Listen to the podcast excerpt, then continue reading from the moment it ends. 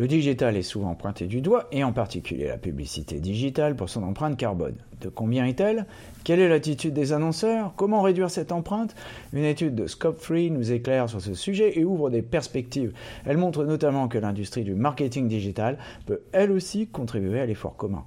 C'est ce que m'a confié Fabien Aumont d'Adform, fournisseur danois de solutions pour la publicité digitale.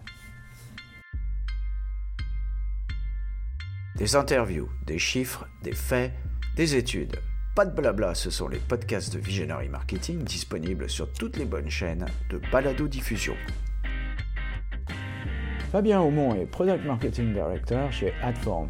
La société d'AdTech travaille avec Scope3 qui vient de publier son rapport sur l'état des lieux de la publicité digitale durable.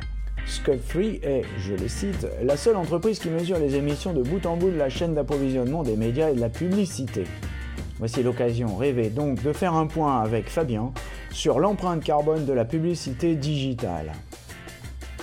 Eh bien, je suis avec euh, Fabien Aumont de Adform. Bonjour Fabien, tu nous parles de Paris et euh, nous allons parler d'un sujet, euh, d'un sujet qui est fort à la mode en ce moment, qui est l'impact environnemental du digital et on va parler plus particulièrement d'ailleurs de la publicité digitale. Et alors je suis tombé en arrêt sur un article de Business Insider qui date un peu, hein, qui, date de 2022, et qui nous disait que la publicité digitale représenterait 323 tonnes de CO2, c'est-à-dire 160 allers-retours Paris-New York. Euh, alors, je sais que toi, tu travailles avec Scope3, qui est une, start-up qui fait justement des mesures d'impact environnemental du digital. Je crois que tu as des chiffres beaucoup plus frais que ça à nous partager. Alors tout à fait, oui. Euh, Adform travaille avec Scope 3 euh, dans euh, une partie mesure de l'impact carbone des campagnes publicitaires programmatiques en ligne. Donc on a intégré les données et la mesure de Scope 3 dans, dans nos outils qu'on met à, disposition de nos clients euh, avec euh, en prime du coup une, optimisation de cet impact carbone euh, digital. le chiffre que tu donnais est intéressant. Il est issu d'une étude réalisée par 55 euh, qui couvre l'ensemble des coûts identifiés de la production depuis la production euh, euh, mhm. du spot de pub jusqu'à sa livraison sur en programmatique et en, avec différents scénarios en gré à gré, etc.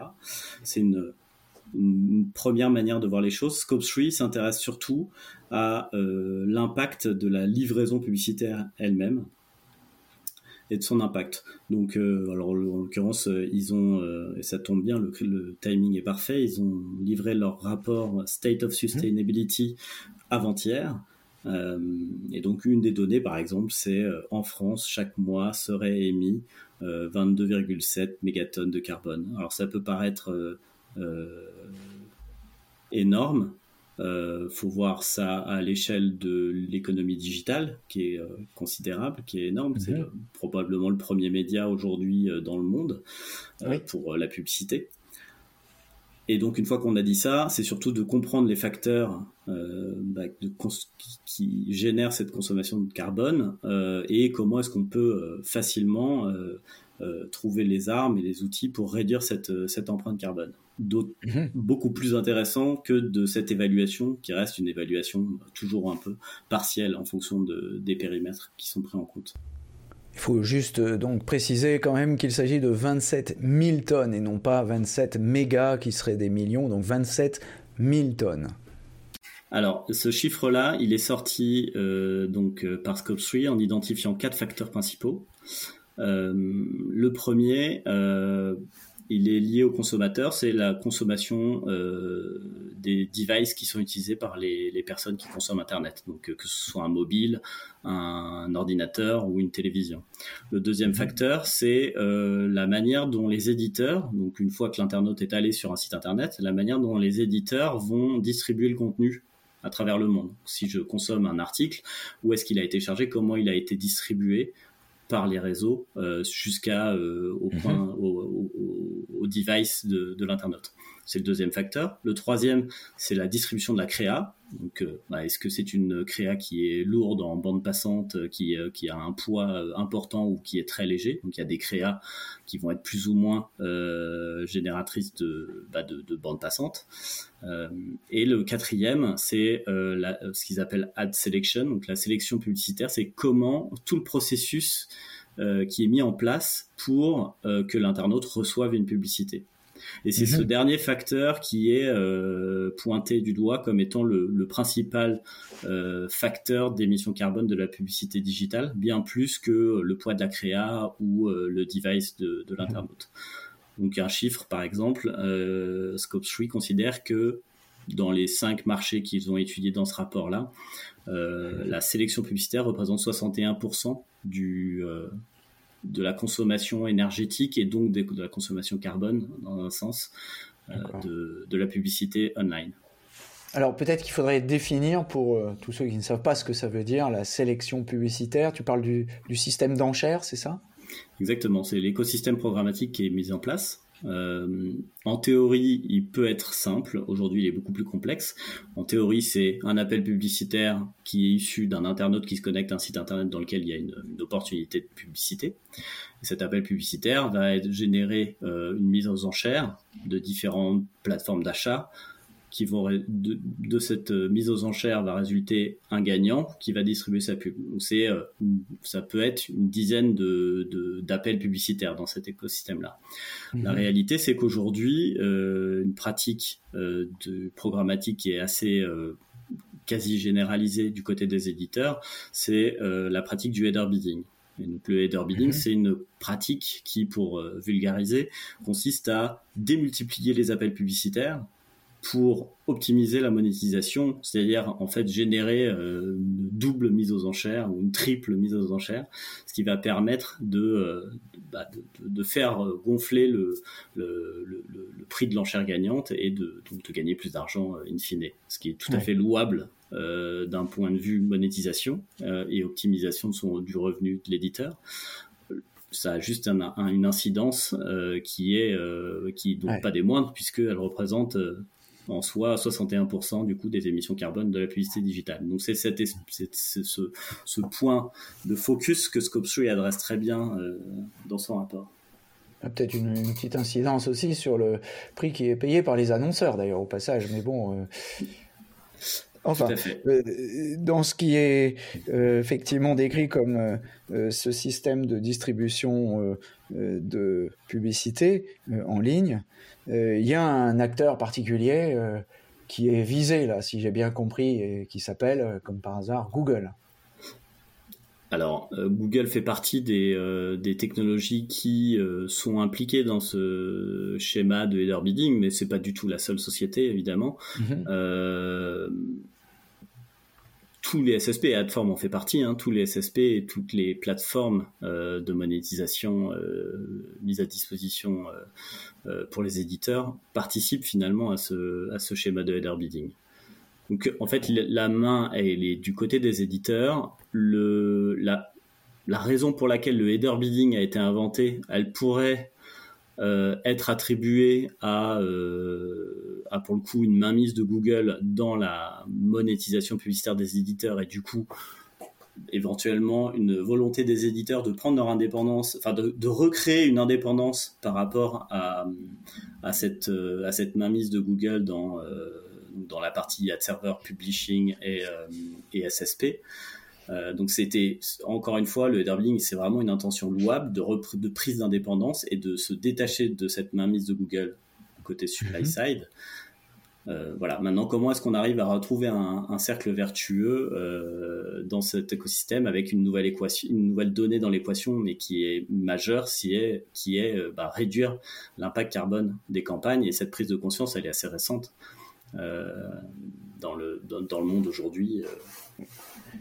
Alors c'est une excellente transition parce qu'il y a une prise de conscience effectivement et donc les annonceurs sont en train de bouger aussi là-dessus. Donc euh, c'est plutôt une bonne nouvelle.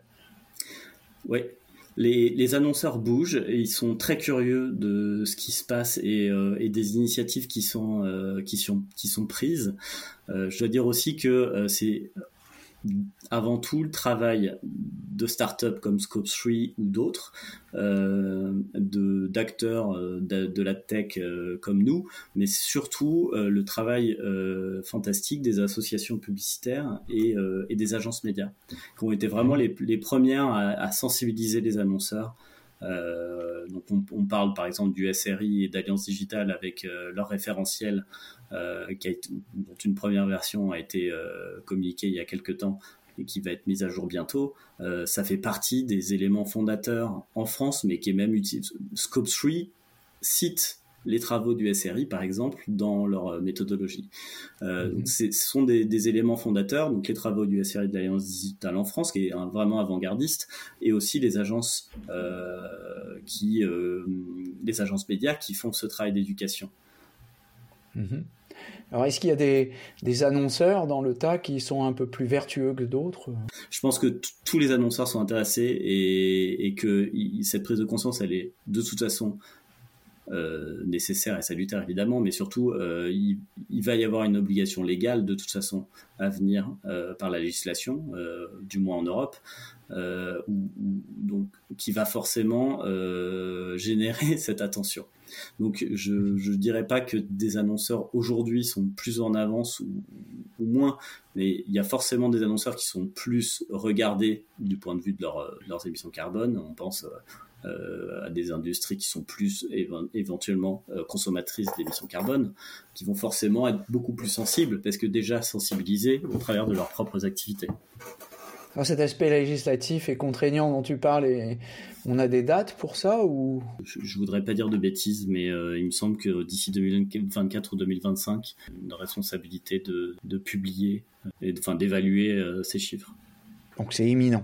Donc euh, on a vu euh, un impact euh, non négligeable des publicités dans l'empreinte carbone, une prise de conscience des annonceurs et une contrainte réglementaire. maintenant, il n'y a, plus qu'à faire les, les, efforts. Et là, justement, vous, vous avez intégré cette logique dans votre offre. Oui, on a développé euh, une solution d'optimisation, de, réduction de, l'empreinte carbone. Euh, et la bonne nouvelle, c'est que c'est pas si compliqué d'avoir des, résultats significatifs. Euh, et c'est même très facile. On peut très facilement réduire de moitié ses émissions carbone alors, de, sur les évaluations euh, qui, nous sont fournies par Scope 3, euh, avec euh, quelques bonnes pratiques qu'on partage avec nos clients et qui sont mises à disposition de nos clients. D'accord. Parce qu'il faut savoir que quand on parle, donc pour, pour, resituer aussi les choses, le header bidding, il y a des pratiques plus ou moins développé de, ce, de, ce, de cette mise aux enchères, qui est donc principal facteur d'émissions carbone d'après Scope 3. Euh, l'amplitude de l'impact carbone d'un de l'implémentation publicitaire d'un éditeur, elle, elle est, euh, enfin la variance, elle est considérable. On va parler de euh, d'émissions carbone pour les annonceurs les plus vertueux, qui va s'apparenter à 55 grammes par millier d'impressions publicitaires. 55 grammes, ça va être un peu le, le seuil bas, et le seuil élevé, ça va être 4782 grammes par exemple on mhm. voit qu'il y a une amplitude colossale entre les meilleurs, les meilleurs, et, enfin les meilleurs, les, moins consommateurs et les plus consommateurs. Euh, ça, c'est sorti d'une étude, une précédente étude de Scope 3 avec Ubiquiti, euh, qui mettait en lumière justement cette, cette variance considérable. Et nous, ce qu'on voit euh, avec les premiers travaux qu'on a réalisés d'évaluation et d'optimisation, c'est que la grande majorité des éditeurs sont bien en dessous de ces extrêmes euh, enfin de cet extrême haut. Ils sont plus, la grande majorité est plutôt proche de l'extrême bas que de l'extrême haut. Si on voit mhm. cette amplitude là. Et donc on a très vite fait en supprimant de la diffusion publicitaire, les 5 ou 10 ou 15, où là on, a, on travaille euh, à, réduire plus ou moins euh, cette, euh, cette part des, des, éditeurs dont la pratique d'implémentation publicitaire génère le plus d'émissions carbone. Si on enlève, disons, 10%, les plus élevés, on va vite avoir un impact de réduction de 40 à 50% d'émissions carbone. Ouais. Donc finalement, il n'y a, a, pas beaucoup d'efforts à faire pour avoir un résultat impressionnant. Exactement. Il faut juste avoir la mesure euh, intégrée et euh, l'optimisation intégrée pour que ce soit euh, finalement pas un énième process d'optimisation compliqué à mettre en place. Une fois que tout est aligné, le, sujet il est très facilement abordable et on a très vite les garde-fous qui vont permettre d'éviter ces, ces dérives avec ces, donc ces, mmh. ces pratiques de header building excessives le header bidding n'étant pas un sujet à remettre en cause intégralement. Il faut juste l'avoir, avoir une pratique raisonnée dans un premier temps. Hmm. Ok, donc euh, finalement, euh, quelques petits gestes euh, qui permettent d'améliorer les choses de manière assez spectaculaire. Bon, on pourrait peut-être finir, parce que je sais qu'il y a beaucoup de discussions en ce moment sur le poids, notamment avec notre ami Babinet, sur le, le poids du digital dans le, dans les empreintes carbone en général. Là, on n'est pas en train de dire qu'on va sauver la planète en supprimant les publicités digitales. Hein, je ne pense pas.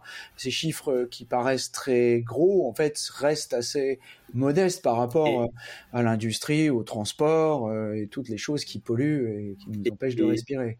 Ouais, et il est, il est, oh, enfin, on ne parle pas du tout de supprimer une quelconque partie de la publicité digitale aujourd'hui. Mm-hmm. Aujourd'hui, on est, enfin, en tout cas, nous, ce qu'on constate, c'est que des efforts très très très faibles peuvent permettre de réduire considérablement l'empreinte carbone tout en maintenant un business en place. Euh, et la monétisation publicitaire des éditeurs, elle est fondamentale. Hein. L'Internet ouvert, il est lié partiellement, parce qu'il y a d'autres formes de, de, monétisation dans l'économie digitale, mais euh, le journalisme, il est partiellement euh, euh, financé par la publicité. Donc on ne parle pas d'enlever des budgets publicitaires, on ne parle pas de réduire ces budgets publicitaires, on parle juste de les dépenser plus sciemment en réfléchissant à l'impact business d'un côté, l'impact carbone de l'autre, et de réussir à avancer avec ces deux aspects en tête en même temps. Et que en fait, on pourrait imaginer que avancer sur l'impact réduire l'impact carbone puisse avoir une incidence négative sur les impacts business.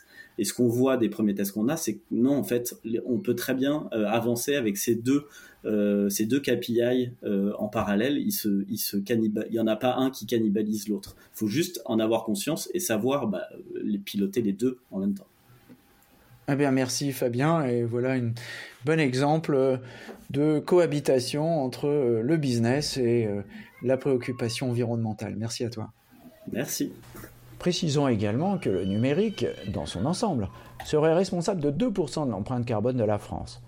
La forte augmentation des usages laisse présager, si rien n'est fait pour la limiter, une augmentation de 60% d'ici à 2040, soit 6,7% de l'empreinte carbone nationale. Tous ces chiffres sont donnés par l'ADEME et l'ARCEP. Cette étude date de janvier 2022 cependant. Mais fin 2022, l'ADEME a lancé un outil permettant de calculer l'empreinte carbone de nos usages numériques. Celui-ci montre que le poids relatif du numérique serait beaucoup moins élevé que la perception qui nous en a été donnée ces dernières années. Il ne faudrait donc pas être tenté de rejeter la faute sur le numérique qui est bien moins fautif que les coupables habituels que sont, rappelons-le, les transports, l'industrie, dans l'agriculture et le chauffage. À noter également que nous n'évoquons ici que les émissions carbone qui ne représentent qu'une petite partie de la pollution. Quoi qu'il en soit, chaque geste compte et les efforts réalisés par l'industrie du numérique sont à saluer et encourager. Et pour en savoir plus sur la sobriété numérique, nous vous invitons à consulter notre article suite à une intervention du Shift Project dans une conférence organisée par le Syntec numérique. Pour le consulter, c'est facile, visemktg.info slash shift 1122 et tout en minuscule. Je répète, visemktg.info slash shift 1122, tout en minuscule.